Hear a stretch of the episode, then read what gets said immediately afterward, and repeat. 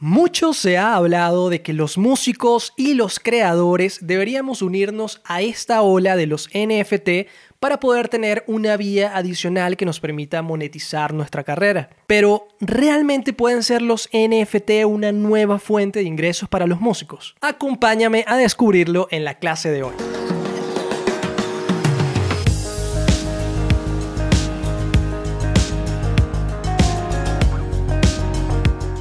Hola querido músico, si apenas nos estamos conociendo, debes saber que tengo dos grandes pasiones, la música y la publicidad. Así que bienvenido a este espacio en donde mezclo ambas cosas para ayudarte a despegar tu carrera como artista independiente. Para responder todo esto necesitamos comprender la naturaleza de un NFT. Los NFT son coleccionables digitales. Son como pegatinas virtuales que puedes comprar e intercambiar. Si bien tienen similitudes con las criptomonedas, la estrategia detrás del valor de un NFT se asemeja más al mundo de las obras de arte. Hoy en día si es que eso es posible, quien posea cuadros de Dalí, Andy Warhol o Picasso saben que cuentan con un activo de gran valor que pueden vender prácticamente el precio que quieran. Y es que, aunque parezca obvio, el valor del arte proviene en gran parte del artista. La sociedad reconoce el valor de Dalí, de Picasso y de Andy Warhol. Si tú hoy decidieras comenzar a pintar, creas una colección de 20 lienzos y deseas venderlos, vas a encontrarte con el pequeño detalle de que nadie te conoce. Y como nadie nadie te conoce, la mayoría no sabrá darle a tu arte el valor que se merece. ¿Te parece conocido, querido músico? Quienes compran obras de arte lo hacen principalmente por dos razones. Porque les gusta y porque creen que va a seguir revalorizándose en el tiempo. Es decir, que confías tanto en el artista que sabes que si hoy compras algo en 10 pesos, quizás el día de mañana pudiera valer 100. A diferencia de cómo funciona la bolsa y las criptomonedas, en donde las personas deciden invertir en aquellas que tienen mejores previsiones a futuro, sin importar si son nuevas o establecidas, en el mundo del arte la principal razón por la que alguien decide invertir en un artista es porque le gusta lo que hace y si eso le da algún tipo de rendimiento en el tiempo, mejor. Has comprado playeras de tu banda favorita porque te gusta. Es posible que tengas todos sus discos en físico porque te gusta. Pagas un boleto VIP para conocerlos en persona porque te gusta Ahora, tómate el tiempo de pensarlo aquí conmigo. ¿Qué tuvo que pasar para que admiraras tanto a ese artista? ¿Fue un sentimiento que surgió de la noche a la mañana? ¿Los descubriste la semana pasada, escuchaste todos sus discos y ya eres el fan número uno? Es la unión de muchos factores lo que hace que eventualmente nos convirtamos en súper fan de un artista y estemos dispuestos a comprar lo que ofrezca. Entonces, ¿qué se necesita para vender NFTs musicales? ¿Comprarías mercancía de una banda que no conoces? Probablemente no. Y entonces, ¿por qué un desconocido compraría alguno de tus NFT? Algunos piensan que los NFT podrían ahorrarles el arduo trabajo de construir su propia base de fanáticos y así conseguir dinero fácil, pero nada más alejado de la realidad. Breve historia, no sé tú, pero a mí siempre me han gustado las discotiendas desde pequeño. Cuando tenía 20 años entré en una y me fui a la sección de rock nacional. Allí vi la portada de un disco que me llamó la atención porque estaba como dibujado con luces, ¿no? Era como este efecto de tener todo oscuro y hacer con el obturador de la cámara un efecto y luces y decía faldas largas. Jamás había escuchado esa banda, pero su portada me animó a comprar el disco. Y a pesar de que me ha pasado lo contrario en otras ocasiones, en este caso me gustó mucho su música. Te cuento esto porque seguramente te habrá pasado algo similar en algún momento. Sí es verdad que podemos llegar a comprar arte porque nos gustó, porque nos llamó la atención independientemente del artista. Pero en el mundo de las inversiones, en donde el comprador espera recibir ciertos rendimientos más adelante, ese artista tiene que demostrar que tiene futuro. Piénsalo. ¿Invertirías en el negocio de un amigo que en el fondo sabes que va a quebrar en unos próximos meses? ¿O preferirías invertir en una nueva franquicia de helados independiente a la que le está yendo muy bien en tu ciudad y que quiere expandirse? Todos estos ejemplos ilustran cómo funciona la confianza que un desconocido debe tener en un artista para poder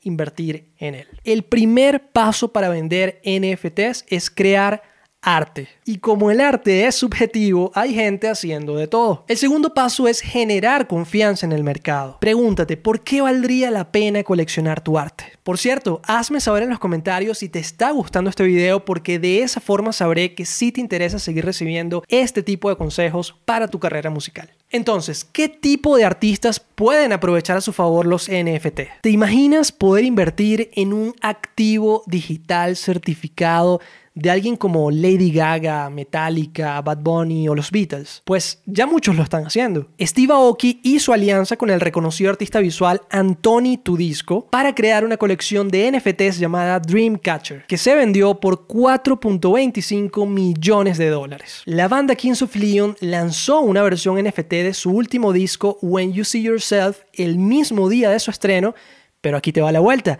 con versiones exclusivas del álbum, artworks únicos y pases de conciertos de por vida y eso les generó 1.45 millones de dólares. La artista independiente Verité, que ha conseguido más de 350 millones de streams, vendió 2.3% de los derechos de una de sus grabaciones a través de un NFT audiovisual. Fíjate cómo esto es una manera creativa de que los fans inviertan en su música. ¿Crees que todos ellos habrían sido capaces de monetizar sus NFT sin antes haber tenido una gran base de superfans. Las tendencias pueden cambiar, pero el amor y la fidelidad por una marca o por un artista suele prevalecer. Si en vez de NFTs la tendencia de hoy fuese la compra y venta de plantas, cualquiera de esos artistas podría haber ofrecido un jardín de bonsai o una colección de suculentas y su audiencia igual las habría comprado, porque aman a estos artistas y quieren apoyarlos. Y ha sido así por décadas, desde que se introdujeron por primera vez los productos y la mercancía de artistas. Los superfans siempre estarán dispuestos a invertir en sus artistas favoritos. Ahora, ¿en dónde enfocar esfuerzos para monetizar tu proyecto musical? Si eres músico, ya sabemos entonces que las únicas personas que estarán dispuestas a invertir en ti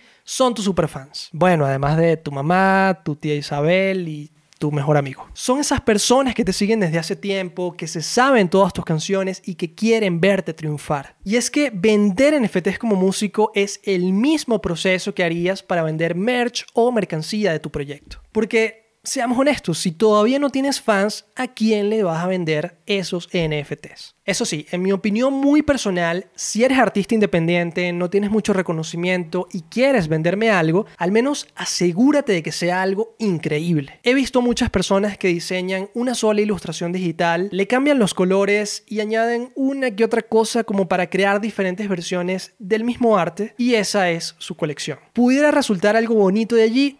Claro, ¿Generará eso un deseo para invertir en el artista? Quizás no tanto. Crear un negocio no es fácil. Y de nuevo, los NFT no son la excepción a la regla. Así que recapitulemos. Así como abrir una cuenta en Instagram y empezar a publicar no te garantiza tener millones de seguidores, crear NFTs y compartirlos tampoco te garantiza tener inversores o ventas. Las personas más dispuestas a invertir en tu proyecto musical van a ser tus superfans. Aquellos que también están dispuestos a comprar tu mercancía, discos en físico e incluso boletos VIP para conocerte en persona. Si todavía no cuentas con esta base de superfans, quizás los NFT no sean tu mejor opción en este momento. Veamos la tarea de hoy. ¿Quieres hacer dinero con tu música, ya sea a partir de NFTs o cualquier otro producto? Dedícate entonces primero a ir construyendo esta base de fanáticos. Esto no se logra de la noche a la mañana, no hay atajos, no hay trucos mágicos. Para eso necesitas aprender a convertir tu proyecto musical en una marca atractiva. Solo así lograrás ser relevante en el tiempo. Además, evidentemente, del lanzamiento constante de buena música. Y eso es precisamente lo que enseñamos en la Academia Despegue Musical. Si quieres seguir aprendiendo cómo promocionar tu música de manera profesional, te invito a ver los videos recomendados a continuación y a seguir los pasos que te dejo en la descripción de este video. Mi nombre es Adrián Dalsus y te veo en la próxima clase.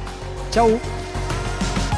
Si te ha gustado este episodio, te invito a compartirlo con otros músicos, dejar un buen review del podcast y seguirnos en redes sociales para más contenido de valor.